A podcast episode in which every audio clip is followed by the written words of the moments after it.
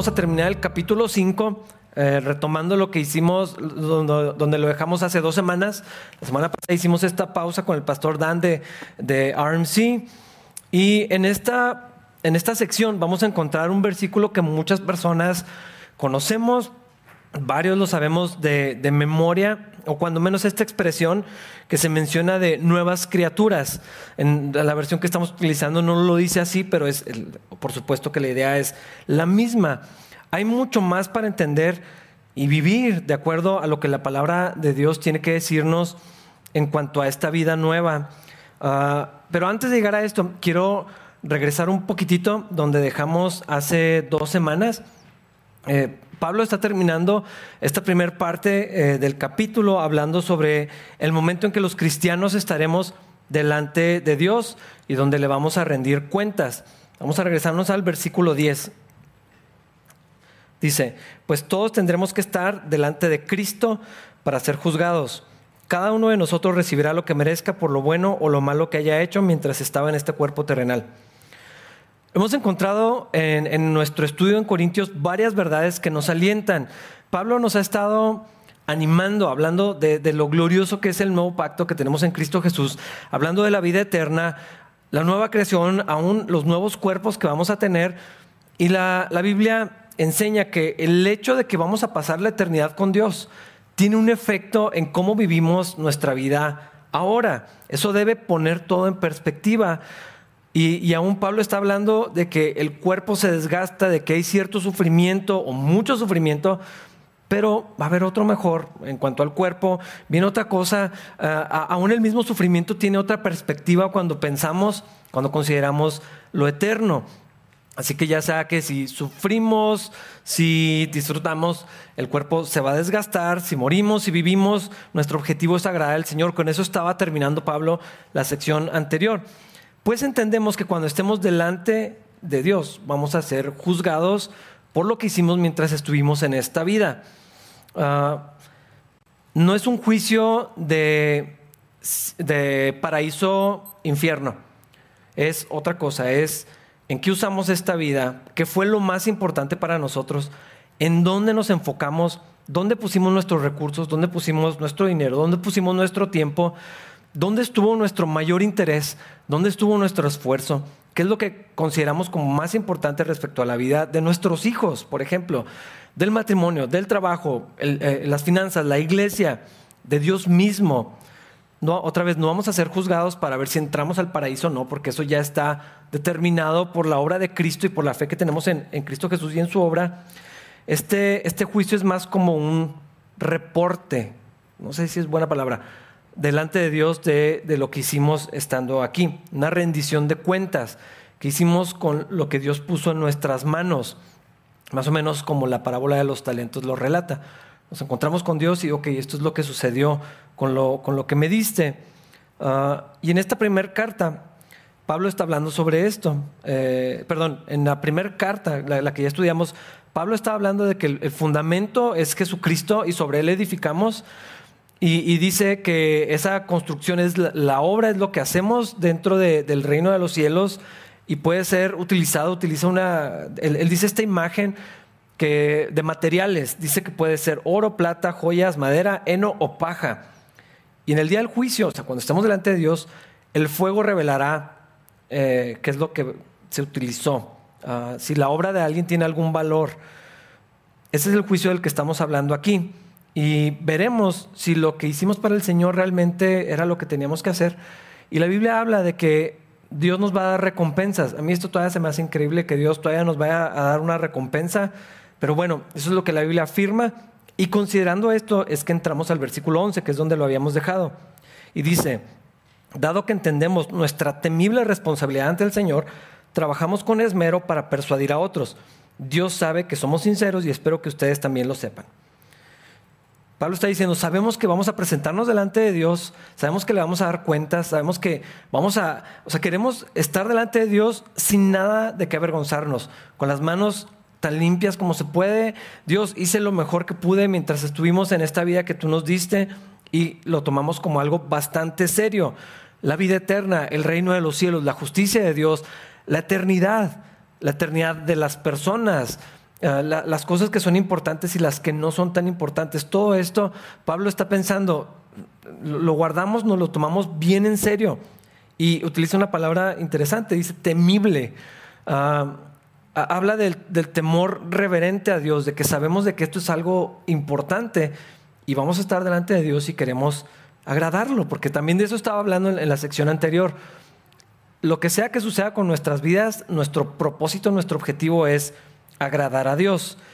Pero Pablo no lo veía solamente como una responsabilidad, sino Pablo lo veía como algo inevitable para alguien que está en una relación correcta con Dios, que es un poco de lo que va a hablar. Si confiamos de verdad en el Señor, si tenemos una relación estrecha con Él, si escuchamos la voz de Dios y disfrutamos de la comunión con Dios y de la vida que tenemos en Él, no hay otra posible respuesta correcta. Si estoy cerca del Señor, quiero servirlo y quiero hacerlo con esmero. Si estoy cerca de Dios, quiero agradarlo en todo, en todo lo, que, lo que hago. Ah, y, y es mi anhelo que otros tengan también esta correcta relación con Dios, esta relación cercana, es lo que está diciendo Pablo. Versículo 12.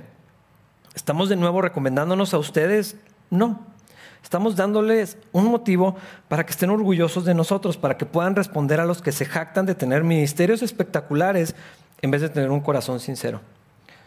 Pablo está aclarando, no estamos de presumidos, no estamos de orgullosos, no nos estamos promoviendo a nosotros mismos.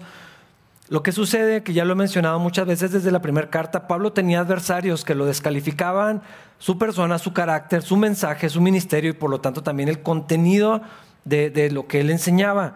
Y, Pablo sabía que eso es lo que peligraba, que la gente llegara a dudar de Cristo o del Evangelio, no tanto porque le importara lo que dijeran de él. Y en este contexto específico, lo que quiere es animar a los hermanos, a afirmarlos en la confianza que ellos ya le habían dado. Ah, y, está hablando, bueno, lo importante en el servicio de Dios es la sinceridad de corazón. Pablo tiene la conciencia limpia, ya lo habíamos leído también en otra parte. Pablo sabe que sus intenciones, aunque solamente Dios las puede evaluar lo que realmente pasa en su corazón, pero Pablo está confiado que está sirviendo a Dios con sinceridad. No hay nada oculto, no hay propósitos secundarios, no tiene nada que ver consigo mismo, sino con la gloria de Dios. Y esta certeza no viene de arrogancia, viene de una estrecha relación con Dios, viene de la identidad tan firme que él tenía en, Dios. Y, él dice, es que Dios sabe, Dios sabe, lo vamos a ver en el cielo, pero Dios sabe que mi corazón es sincero. Versículos 13 y 14.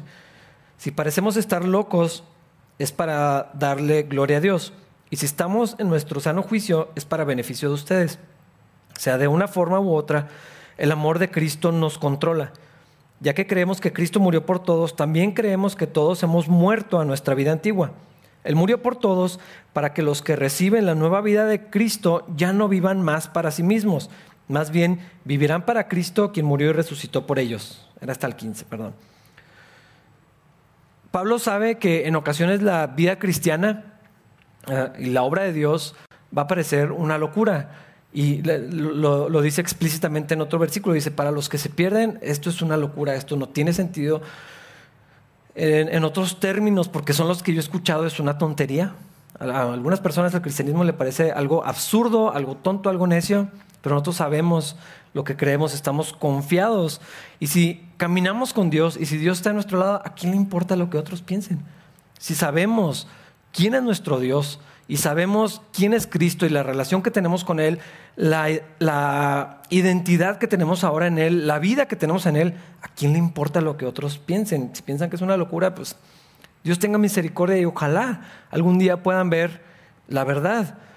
Y, Pablo dice esto de que el amor de Cristo nos constriñe, nos obliga, nos empuja, nos nos lleva a, servir a otros, a pesar de que piensan eh, que esto es una locura, amamos a Dios, porque el amor de Dios dentro de nosotros nos, nos lleva, es como una fuerza que no se puede detener, tampoco es que queremos detenerlo, pero es algo como lo que había dicho el profeta Jeremías cuando dijo, ya no voy a mencionar al Señor, ya nunca voy a hablar en el nombre de Dios, eso era lo que él pensaba. Pero dice, pero dentro de mí había como un fuego, o sea, no lo podía detener, tenía que hablar, es algo que no puedo evitar hacer, eh, aunque lo trate de, contener. yo creo que es una imagen parecida a lo que está diciendo Pablo. El amor de Cristo dentro de mí, la vida de Cristo en mí me, me dirige, me controla y entonces vivo para el Señor y no puedo evitar hablar este mensaje porque quiero que otros puedan conocer al Señor. También eh, en los primeros capítulos de Hechos, cuando, cuando a, los apóstoles son arrestados y luego los están intimidando y les dicen es que ya no pueden hacer esto, no pueden predicar a Jesucristo y todo esto, dicen es que no podemos, no podemos dejar de decir lo que hemos visto y oído. Ahora que conocemos a Cristo, ¿cómo, cómo lo voy a negar? ¿Cómo voy a decir algo diferente? Porque tenemos el amor de Cristo en nosotros. Estamos convencidos de que el Señor Jesucristo murió en la cruz y nos dio vida nueva. Y entonces queremos que otros lo sepan, que otros lo vivan. Ah, el amor de Dios en nosotros está allí porque tenemos una unión con Cristo. No es algo que va a suceder después. Ahorita el amor de Dios está en nosotros y eso hace que tengamos vida. Tenemos la vida de Jesús en nosotros. Ese es el cristianismo, que tenemos una vida nueva. Y ahorita vamos a hablar un poco más de esto. Pero vean qué, importante no hace tanto tiempo yo no lo entendía, no lo veía de la misma manera que lo veo ahora. Porque Pablo está haciendo algunas conexiones. Creemos con todo nuestro ser que Cristo Jesús murió en la cruz. Si pregunto, todos dirían amén, o al menos la mayoría. Fue sepultado, resucitó, ascendió al cielo y ahora está reinando. Esto es lo que creemos. Y Pablo dice, como esto es lo que creemos, también creemos que morimos. Literal lo acaba de decir. Mm, ya que creemos que Cristo murió por todos, ahí en el versículo 14, también creemos que todos hemos muerto. Hablamos de, la, vida en, en Cristo y esto está súper padre, lo creemos, pero creo que no hemos reflexionado, no hemos visto lo suficiente cuando habla de que también hemos muerto. Y lo hemos, yo lo mencionaba antes, pienso cuando hemos hecho bautizos, por ejemplo. Ah, un pastor lo presentaba que un, bautizo es un funeral. Y aunque suena súper tétrico, y tal vez no es la imagen que quisiéramos comunicar, realmente el bautismo es un símbolo de, de esto. Alguien que ya murió y ahora tiene vida con Cristo. Y esto es una verdad emocionante. Hemos muerto a nuestra vida antigua. Y esto no es simbólico, no es teórico, no es posicional, esto es real. Y quiero que nos vayamos a Romanos 6, que ya lo estudiamos y cómo me hubiera gustado haber entendido esto bien antes. Romanos 6 del 1 al 11. Voy a hacer varios énfasis añadidos por mí en este momento. Dice, ahora bien, ¿deberíamos seguir pecando para que Dios nos muestre más y más su gracia maravillosa? Por supuesto que no. Nosotros hemos muerto al pecado. Entonces, ¿cómo es posible que sigamos viviendo en pecado? ¿O acaso olvidaron que cuando fuimos unidos a Cristo Jesús en el bautismo, nos unimos a Él en su muerte, pues hemos muerto y fuimos sepultados con Cristo mediante el bautismo. Y tal como Cristo fue levantado de los muertos por el poder glorioso del Padre, ahora nosotros también podemos vivir una vida nueva. Dado que fuimos unidos a Él en su muerte, también seremos resucitados como Él. Sabemos que nuestro antiguo ser pecaminoso fue crucificado con Cristo. Para que el pecado perdiera su poder en nuestra vida, ya no somos esclavos del pecado. Pues cuando morimos con Cristo, fuimos liberados del poder del pecado. Y dado que morimos con Cristo, sabemos que también viviremos con Él. Estamos seguros de esto porque Cristo fue levantado de los muertos y nunca más volverá a morir. La muerte ya no tiene ningún poder sobre Él. Cuando Él murió, murió una sola vez a fin de quebrar el poder del pecado. Pero ahora el que vive, vive para la gloria de Dios. Así también ustedes deberían considerarse muertos al poder del pecado y vivos para Dios por medio de Cristo Jesús. El pasaje lo deja bastante claro, lo repite hasta el cansancio. Y un amigo me hizo pensar en esto. ¿Qué fue lo que murió? ¿O quién está muerto? De acuerdo a lo que dice la Biblia. Vamos a ver otro pasaje que también es explícito, Gálatas 2.20. Probablemente se lo saben y hay hasta canciones con este versículo. Mi antiguo yo ha sido crucificado con Cristo. Ya no vivo yo, sino que Cristo vive en mí. Este pasaje también es muy claro. Mi antiguo yo está crucificado y ahora Cristo vive en mí. Vamos a reflexionar en esto. Si Cristo vive en ti y en mí, y ya no vivo yo, y ya no vives tú, entonces, ¿ya no pecamos? ¿No has tenido días en que te sientes el peor de los pecadores? Yo sí. No hay días en que por causa de las cosas que hiciste, dijiste, o las actitudes que mostraste, casi te hacen dudar que eres cristiano. Yo sí he tenido días así.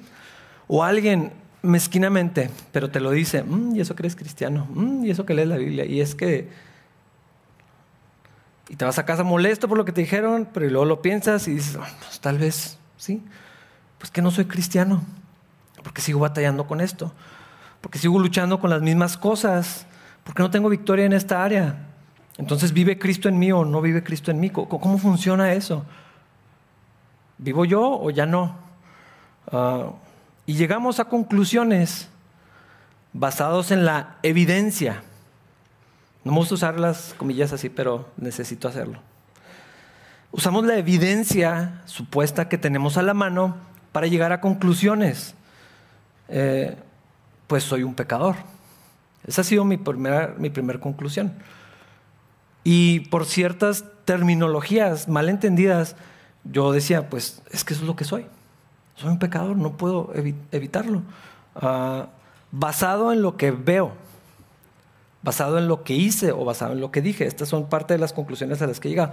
Pues soy un pecador, no he cambiado nada, sigo siendo el mismo, me falta mucho para ser como Jesús, se me va a ir la vida intentando cambiar esto. Ah, no sé cuántos se identifican con algo así. Y es una lucha terrible en el corazón. Algunos ya ni siquiera luchan con esos pensamientos. Para algunos, esa es su identidad. Soy muy enojón, soy muy explosivo, no puedo evitarlo, tengo el corazón muy frágil, soy débil de carácter o tengo el carácter fuerte, eh, o soy muy renegón, antisocial, solitario, muy amargado, huraño, inseguro, etcétera. Y vemos ciertas características de nuestra personalidad manifestadas en acciones, en palabras, en omisiones, y entonces permitimos que eso nos defina y decimos es que eso es lo que soy. Supongo que eso es lo que soy. Ah, y como otros también me lo dicen, es que eres muy, es que eso es lo que eres. A veces viene de los papás, a veces viene de la pareja, de amigos o, o nosotros mismos, a veces del enemigo, no sé, pero de pronto creemos que esa es nuestra identidad. Y decimos, no, es que esto es lo que soy, así soy, y tal vez algún día Dios me cambie, y tal vez algún día esto se termine.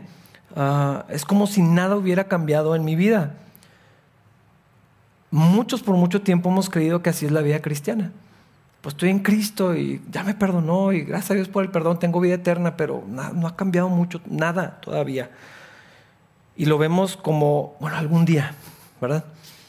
Tengo que esforzarme, tengo que luchar contra la carne, echarle más ganas, ser mejor cristiano, eh, tener mejores disciplinas espirituales, servir más, orar más.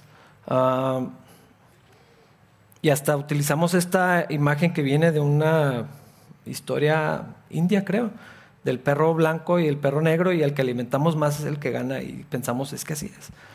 Tengo que alimentar más lo bueno para que venza a, lo malo y tenemos esta lucha en la carne. Quiero que guarden estos pensamientos ahí, ahorita vamos a, volver al pasaje. Pablo dice, creemos que el Señor Jesús murió por nuestros pecados y todos lo creemos. Ah, fue sepultado, luego resucitó.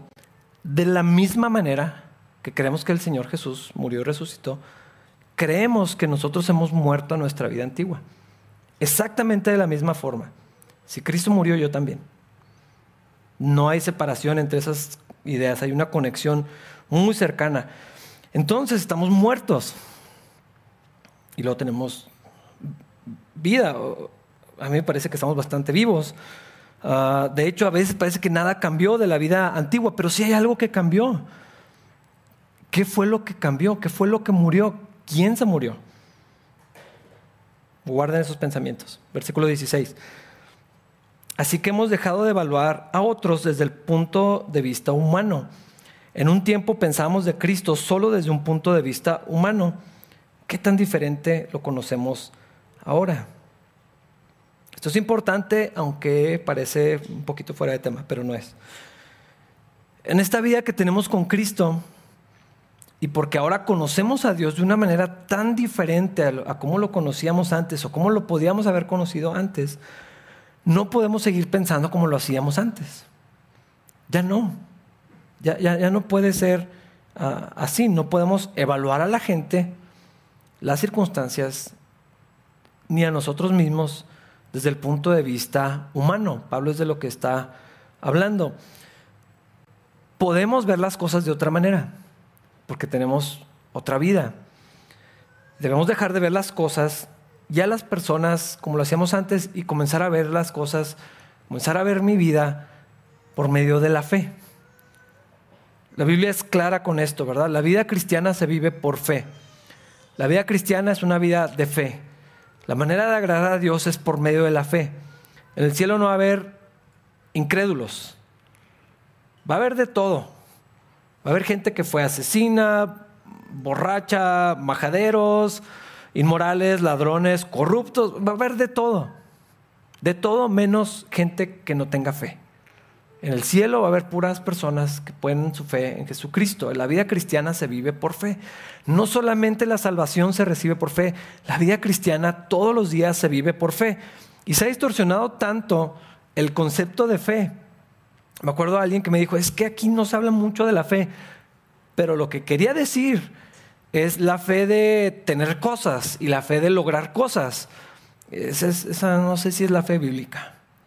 No es eso, sino que cuando yo veo mi vida, puedo ver muchas cosas que no quisiera ver.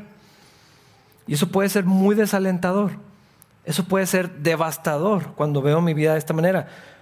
Pero cuando veo mi vida y cuando veo la vida de otros a través de la fe, entonces todo se ve bastante diferente. Fe en lo que Dios dice.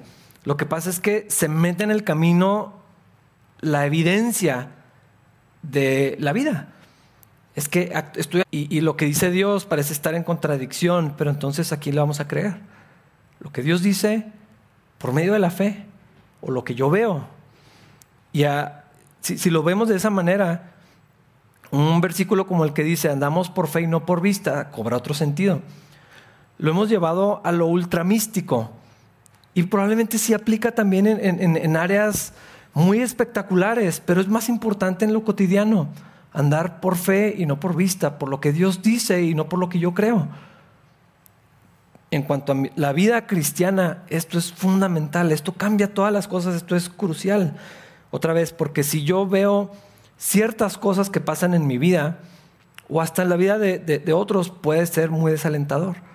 Viene este desánimo de no soy todavía lo que tengo que ser y pensamos mil cosas así.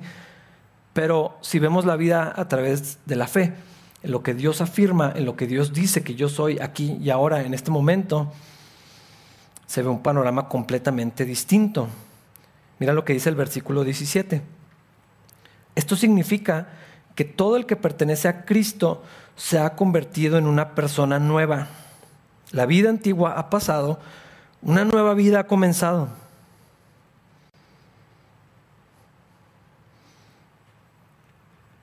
Una vez vi, estaba viendo un video que hablaba de otra religión, pero creo que el cristianismo cayó en esa misma categoría de muchas maneras. Y como que lo entendemos como, ok, vida nueva y luego empiezas a crecer así. A ver si algún día te pareces a lo que deberías de ser. Depende, aunque nadie diría que la vida cristiana es por obras. Nadie lo afirmaría. Nos daría pena decir que la vida, que el cristianismo está basado en obras. Empezamos a agregar un montón de cosas voy a crecer y voy a hacer tal cosa, pero la Biblia dice otra cosa bastante diferente y ahí estaba, siempre ha estado ahí, era bastante claro. Dice que si alguien ya está en Cristo, si alguien le pertenece a Cristo, es otra persona, nueva, diferente, bastante diferente. Uh, aparece esta idea otra vez de que hay un cambio de, de vida, una vida ya se terminó y comienza otra. Y cuando esto sucede eso pasa con la muerte. ah, hasta ahí la, imagen de la, de la, semilla, o sea, primero tiene que morir antes de que haya otra vida nueva. Entonces, si hay una vida nueva, antes hubo una muerte. Y otra vez, ¿qué fue lo que se murió? ¿Quién se murió? Pues yo, el antiguo yo. Ese antiguo hombre que Rafa era, ya está muerto, ya no existe, ya no se puede levantar de donde estaba, ya, ya no está aquí. Juntamente con Cristo estoy crucificado y ya no vivo yo. Soy una nueva criatura, una nueva persona, alguien bastante diferente. Si le preguntan, ah, como, como tengo mucho tiempo conociendo al Señor, probablemente ese cambio no le tocó a mi esposa, pero a mi mamá sí, y a mis hermanos. Y tal vez si les hubieras preguntado dirían, ah, no sé si ha cambiado mucho. Todavía no se ve diferente, pero sí era bastante diferente. Porque la Biblia dice que soy otra persona. Probablemente la imagen más cercana a esto es una mariposa. O sea, un gusano pues, es un gusano y se arrastra y come ciertas cosas y es un gusano. Desagradable en muchos sentidos. Y luego se mete en el capullo y luego sale otro animal. No es un gusano con alas. No es un mejor gusano. No es un gusano que poco a poco le van saliendo las alas y poco a poco se va transformando y justo antes de morir se convierte en mariposa y se muere mariposa. No, ya no es gusano, es una mariposa, es otro ser. Esa es la idea de la metamorfosis, otra cosa, otra, algo bastante diferente. Eso es lo que está diciendo la Biblia. Entonces, ¿qué pasa con ese otro Rafa que de pronto parece regresar? ese que me hace pensar y decir, soy un miserable pecador, no tengo remedio, no puedo hacer nada, ah, no he cambiado nada. quién es ese? Entonces, ah, parte del problema, para mí, no sé para ustedes, es que no había entendido bien algunas cosas, había confusión en algunas cosas, cierta doctrina que me enseñaron desde siete años, fui viendo la Biblia con una óptica eh, y hasta que en su misericordia el Espíritu Santo me ha ido ayudando a entender, uh, el problema verdadero tiene que ver con fe, o más bien con la falta de fe. Y pensamos que el viejo hombre es el que regresa cada vez que tengo una mala actitud, que hablo mal, que hago lo que no debería hacer, que voy a no donde no debería estar y todo esto. Decimos, es que es el viejo hombre, está regresando. No, ese no puede regresar, ya se murió ya no vive aquí, ya no existe. Eso es lo que dice la Biblia. No es lo que parece, pero es lo que dice la Biblia. Eh, ese ya no soy yo, ya no soy ese. Si estoy en Cristo soy alguien nuevo, bastante diferente. Yo no lo entendía muy bien. Ah, y mi problema es justamente lo que está diciendo Pablo. Estaba viendo las cosas con mis ojos terrenales. Estaba evaluando las cosas desde una perspectiva humana no con la fe, no, no basado en lo que la palabra de Dios dice, sino en lo que veo. Y se me hacía obvio si esto es lo que veo, si esto es lo que puedo palpar, si este es el efecto que, que, resulta de eso en mi esposa, en mis hijos, en mi familia, en la gente. Esa es la realidad, pero no es de acuerdo a, la fe. Ah, estaba midiendo las cosas de acuerdo a estándares humanos una teología equivocada, un entendimiento incompleto y una falta de fe en lo que la palabra de Dios dice y afirma. Ah, entonces, ¿qué es eso que está en mí? O sea, si esta soy yo ahorita, una nueva creación. A algunos tal vez no les parezca tan nueva creación, pero sí soy. Y luego está el antiguo Rafa que ya se murió. Entonces, ¿qué es eso que quiere dominarme? Que tiene inclinaciones contrarias a lo que Dios quiere, que no se alinea con lo que Dios desea. ¿Qué, es eso? ¿Quién es ese? Bueno, esa es la carne. Creo que esta, a mí me ayudó a entenderlo así, o sea, verlo como algo separado. A veces cruzamos los conceptos y, y para mí de ahí venía un problema en mi cabeza. Entender la carne y el viejo hombre como si fueran intercambiables. Y no, el viejo hombre ya se murió. Ese ya no existe, ya no está. La carne ahí está, pero aquí hay algo increíble que enseña la Biblia. Si sigo siendo responsable de la carne, si hay carne en mí, eh, pero ya no soy mi carne. Ya no soy mi carne. Ya no soy la carne. Eso quiere decir que estas cosas de así soy yo, esto no va a cambiar, soy muy renegón, soy muy amargado, no soy muy amable, tengo el carácter fuerte, o soy muy frágil, o soy muy huraño y soy súper temeroso, muy inseguro, no tengo fuerza de voluntad y todas estas cosas que no tienen que ver con el carácter de Cristo y que están allí y que nos han hecho creer o que nosotros hemos creído son mentiras. Ya no tienen fuerza en nosotros, ya no existen en nosotros. Ahí están en la carne. Pero esa identidad que hemos aceptado, que hemos creído, con la que nos sentimos bastante cómodos, porque nos habilita para hacer cosas que no deberíamos hacer, ya, ya realmente ya no tiene poder. Si estoy en Cristo, eso ya no tiene un efecto en mí. Eso es importante. Si estoy en Cristo, soy una nueva criatura y por lo tanto eso ya no tiene fuerza en mí. Ya no tengo que ser eso. Es como ser un prisionero al que le sueltan las cadenas y le abren la puerta y se queda ahí adentro de la prisión, de la cárcel, porque dice, es que siempre he estado aquí, es que soy un preso, no, ya no. Puedes levantar en cualquier momento y salir y vivir como un hombre libre, pero pues, tú quieres estar allá adentro. O volviendo a la, imagen del gusano y la mariposa, es como si una mariposa la ves arrastrándose en la tierra. ¿Por qué te estás arrastrando? Porque soy un gusano. Toda mi vida he sido un gusano. No, no eres un gusano. Ya no.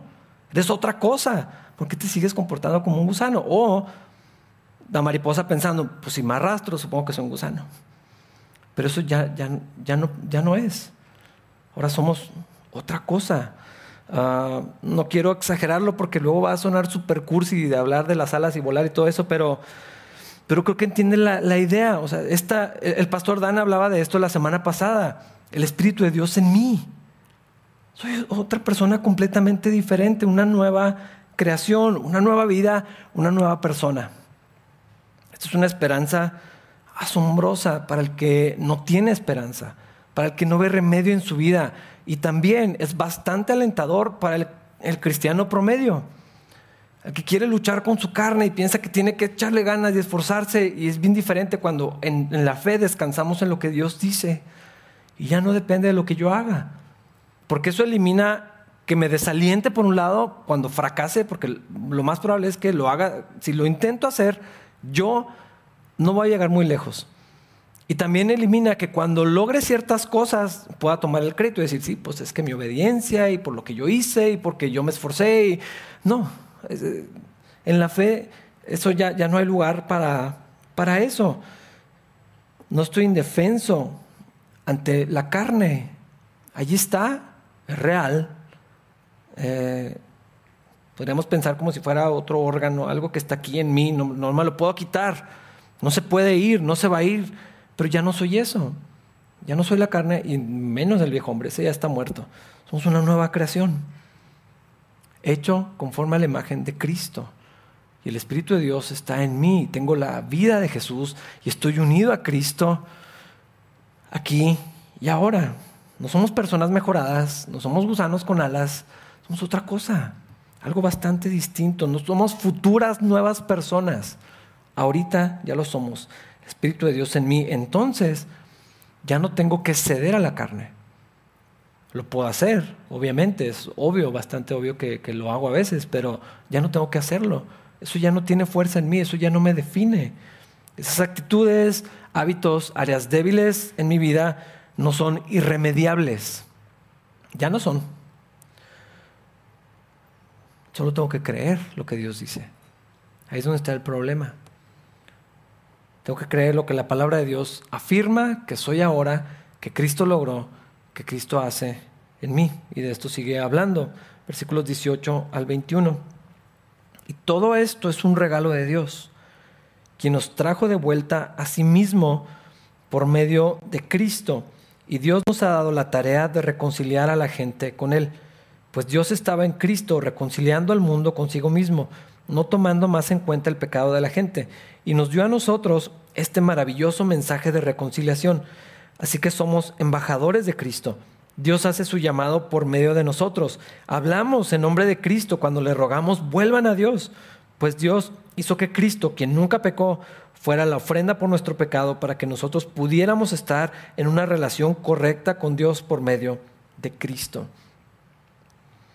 Esta vida nueva, esta libertad, es un regalo. Si te mereces el regalo, no es un regalo. Eh, si cumples años y alguien te lleva algo, no es algo que te merecías. No es nada especial haberle dado otra, estar vivos y darle otra vuelta al sol. Si te lo dan es porque hay amor, porque hay interés, porque hay cariño, hay cuidado, es una expresión de muchas cosas. No es algo que te ganas. Esa es la idea de un regalo. Es algo que nomás recibes. Y yo creo que si somos claros, un regalo es algo que no se merece. ¿Por qué tendrían que darte un regalo? Si te lo ganas, es una, es una, es una deuda. Eso es muy diferente. Un regalo es algo que no te merecías, nadie tenía por qué dártelo, nomás es algo que alguien te quiere dar. Y la Biblia dice que todo esto, esta vida nueva, esta libertad, esto que Cristo logró, es, un regalo que no nos merecíamos. Y si pienso en mi vida atrás, definitivamente tengo que poder ver que no me lo merecía. Es un regalo enorme. No sé a quién le han regalado algo así grandote. Yo no entiendo los osos de peluche gigantes, los de Costco, que están como de mi tamaño. No, no sé qué hace un oso de esos, pero funcionan. O sea, cada año se venden tres mil de esos, ¿no? Si alguien llega con un regalo enorme, o sea, se ve así como que, wow, o sea, ¿qué es esto? O sea, ¿por, qué tanto? No me merecía este osote. esto es más grande. Es que no puedo pensar en un regalo más grande que eso, a menos que te regalen una camioneta o un carro. Ah, bueno, pues ya estamos en otro nivel. Pero hablando de regalos así a nivel humano normal. Pero de pensar en lo que Dios nos da. O sea, es un regalo enorme que no nos merecíamos. ¿Y qué haces cuando te dan un regalo? Es muy extraño cuando alguien rechaza un regalo. No, no, no sé si les ha pasado. No, gracias, no lo puedo recibir. ¿Por qué no? no me lo merezco, es que no. Pues es la idea, o sea, es que yo te lo quiero dar. Cuando te dan un regalo lo aceptas. No piensas en que es, hay hasta dichos que hablan sobre eso, ¿no? De que el caballo regalado nos... no está en proverbios, pero existe. Pues lo, aceptas y ya, no discutes, no preguntas por qué, nomás lo aceptas. Lo que Dios nos da es un regalo de Dios y se recibe por medio de la fe. Inmerecido, sí. Gloria a Dios. Lo recibimos por fe. No es una lucha contra la carne, no es un esfuerzo humano, no es lo que tengo que hacer, es lo que soy. Es un problema de fe. Tengo que creer lo que Dios dice que soy. Lo recibo nada más por fe. Y esto desarma toda gloria humana. Esto desbarata todo esfuerzo humano para los que se puedan sentir orgullosos y, piensan que son muy morales y muy buenas personas y se merecían y como que yo no necesito tanta sangre de Cristo, nomás poquita. Hay gente que casi diría eso. O para los que dicen, no tengo remedio, no hay esperanza, ya no sé qué hacer, ya lo intenté y no puedo lograr nada, también. O sea, es, un regalo de Dios, nomás lo tenemos que recibir, lo tenemos que creer. Es un problema de fe, no se trata de hacer más. Estábamos ya ni siquiera me puedo acordar en qué contexto era, pero estamos platicando acerca de, esto, cuando en la Biblia la gente se, topa con este problema, ah, pasó con los fariseos y, llegan al punto de, bueno, ¿y qué tengo que hacer? O sea, con Jesucristo fueron varias personas, el joven rico fue, maestro, ¿qué tengo que hacer? Mira todo lo que he hecho, soy perfecto, todo lo he guardado desde mi juventud, impecable, ¿qué tengo que hacer? Es, ¿Qué más me falta a, mí hacer? También esta persona que quiso probar a, Jesucristo y le dice, maestro, ¿qué tengo que hacer para dar la vida eterna? Ah, en Hechos, cuando Pedro da su discurso lleno del Espíritu Santo y la gente siente la convicción y le dicen, ¿qué tenemos que hacer? Esa es la pregunta que nos hacemos, ¿qué hago? Nada, ya está hecho. Yo lo tengo que creer nada más, lo tengo que recibir como un regalo por fe. No se trata de hacer más, no se trata de obediencia y no estoy diciendo que la obediencia no es importante. Literal, todo lo que vimos en el capítulo habla del efecto de Cristo en mí, es que el amor de Cristo me controla, me empuja, me lleva a la obediencia. Entonces no estoy diciendo que la obediencia no es importante, pero la obediencia no es lo que me acerca a Cristo. La santidad no es lo que me acerca a Cristo. La santidad no es el camino para, para llegar a Cristo. Cristo es el camino a la santidad, porque Él es, Él es la santidad. No se trata de esforzarme, podemos ser desafiados, nos pueden gritonear para echarle más ganas, para escuchar todo lo que no hemos podido hacer, y eso nos va a empujar de cierta manera, pero tarde o temprano vamos a llegar a donde, a donde estábamos. Ya no tengo que hacer ese esfuerzo porque ya soy otra persona, lo que tengo que hacer es creer lo que Dios dice que soy. Ya no necesito luchar con la carne, porque ya no soy la carne. Por lo que Dios dice que soy, puedo andar, pero tiene que ser por fe, no por lo que veo. Porque lo que veo estaba a veces bastante desalentador. Lo que veo a veces en mi vida diaria, en mi cabeza, las cosas que hago, eh, si, si eso es lo que creo que soy, voy a tomar una dirección completamente distinta. Y lo mismo sucede con nuestros hermanos. Si están en Cristo son otras personas. No se trata de decirles esto es lo que tienes que hacer. Creo que, creo que eso nos podría ayudar a, a ver la confrontación y el ánimo en la vida cristiana de una manera distinta, porque ya no es haz más o no hagas esto, es si te acuerdas quién eres recordar, alentarnos a, la fe, a, andar en lo que la Biblia dice que somos. Y entonces, cuando sé quién soy, cuando mi, identidad en Cristo está firme, entonces voy a obedecer naturalmente. Porque eso es lo que el nuevo hombre, la nueva creación quiere hacer. Quien soy ahora quiere agradar a Dios, como lo decía Pablo. Quien soy ahora, si me muero o si, si vivo, si voy o bajo, subo, es para Cristo. Lo que me interesa es agradar a Dios. Esa es la nueva persona que soy ahora. Quiero andar en comunión con Dios, quiero estar en las cosas de Dios. En Romanos Pablo hablaba de este debate y decía, no, es que hay unas cosas que quiero hacer y no las hago y todo este conflicto ahí en Romanos 7 está describiendo esto. Quien soy ahora quiere estar cerca de Dios, quiere obedecer a Dios, quiere agradar a Dios, quiere estar en comunión con Dios, ah, andar en las buenas obras que Dios preparó para que yo caminara en, en ellas. Mi carne no, pero ya no tengo que escuchar a la carne. Ya no estoy sujeto a la carne, ya no soy la carne. Esto es bien liberador.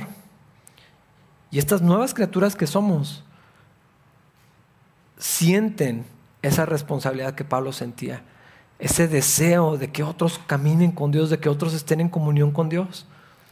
Porque aquí se nos da un, título que si lo traspasamos al plano humano normal, material, un embajador es una persona importante, ah, es, un, es, un, honor representar a, a alguien más importante. El embajador por sí mismo no es nada.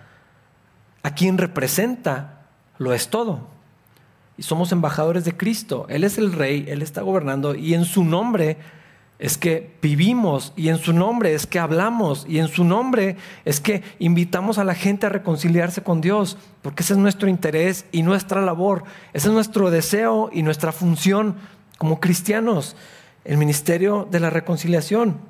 Por eso Pablo se lo tomaba tan en serio, porque si es que mi vida ya es de Cristo y estoy unido a Él y esta nueva persona que soy anhela hacer todas estas cosas, aún por el sufrimiento, aún en las, en las dificultades. Por eso Pablo podía decir, es que esto, esto es pequeño, esto es tan temporal, porque estaba considerando la vida eterna y la vida de Cristo en Él. Por eso le parecía algo mínimo, algo que no lo, no, no lo detenía si era difícil, si era doloroso, si se sentía solo, si tenía frío y hambre. Y no puedo imaginar lo que en su cuerpo sintió cuando lo apedrearon y cuando lo azotaron. Todo eso era real. Pero Pablo decía, es que esto es tan pequeño, ¿por qué? Por quienes somos en Cristo, llamados a estar en paz con Dios, llamados a estar en una relación correcta con Dios. No la que está basada en los estándares, en las cosas buenas y malas, sino una relación correcta con Dios por medio de de la fe. Y entonces llamados a llamar a otros a estar en una relación con Dios, a estar en paz con Dios. Una vida abundante, una vida plena. No hay nada más triste que un cristiano que no disfruta de la vida que Dios le ha dado, que no entiende que la vida cristiana es de libertad, es una vida plena, es una vida abundante, aún en medio del sufrimiento. No estoy diciendo que vamos a ignorar el sufrimiento ni que todas las cosas están bien de acuerdo a los estándares humanos, definitivamente no. Para más información, consulten en el podcast. Hemos hablado de estas cosas en los episodios que han salido, qué significa el bien y todo esto, ¿no? El bien que Dios tiene para mí. Pero podemos disfrutar la plenitud, el gozo, la paz, el amor que solamente Dios puede producir por quienes somos ahora. Todo eso Dios nos lo ha dado. Pero lo tengo que creer y tengo que caminar por fe todos los días, hoy, mañana y el día que sigue por lo que Cristo ya hizo y por lo que Dios declara en su palabra. Y hermanos, esto cambia todas las cosas. Espero que el Espíritu Santo les muestre la grandeza de estas verdades que estudiamos en el día de hoy en este capítulo. Vamos a orar, hermanos, para despedirnos. Señor, gracias por lo que nos has dado en Cristo, gracias por lo que tú has hecho, gracias por lo que Cristo logró, gracias por la vida nueva que tenemos, gracias porque somos nuevas personas, Dios. Danos la fe para creer esto, para vivir de acuerdo a esto todos los días, Señor. De acuerdo a lo que tú has dicho en tu palabra, Señor. Gracias por habernos amado tanto, gracias por habernos traído, Señor, a tener una relación correcta contigo, Señor. Qué bendición, qué, qué vida tan plena nos has dado en Jesucristo, Señor. Danos también el, la convicción, el interés de llevar esto para que otras personas también puedan disfrutar de ti, Señor, conocerte a ti tener la vida eterna, la vida de Jesús en sus vidas, Señor. Úsanos para eso, Señor, y que Cristo sea glorificado, Señor, en todo lo que hagamos, en lo individual, como familias, como iglesia, y en su nombre te lo pedimos. Amén.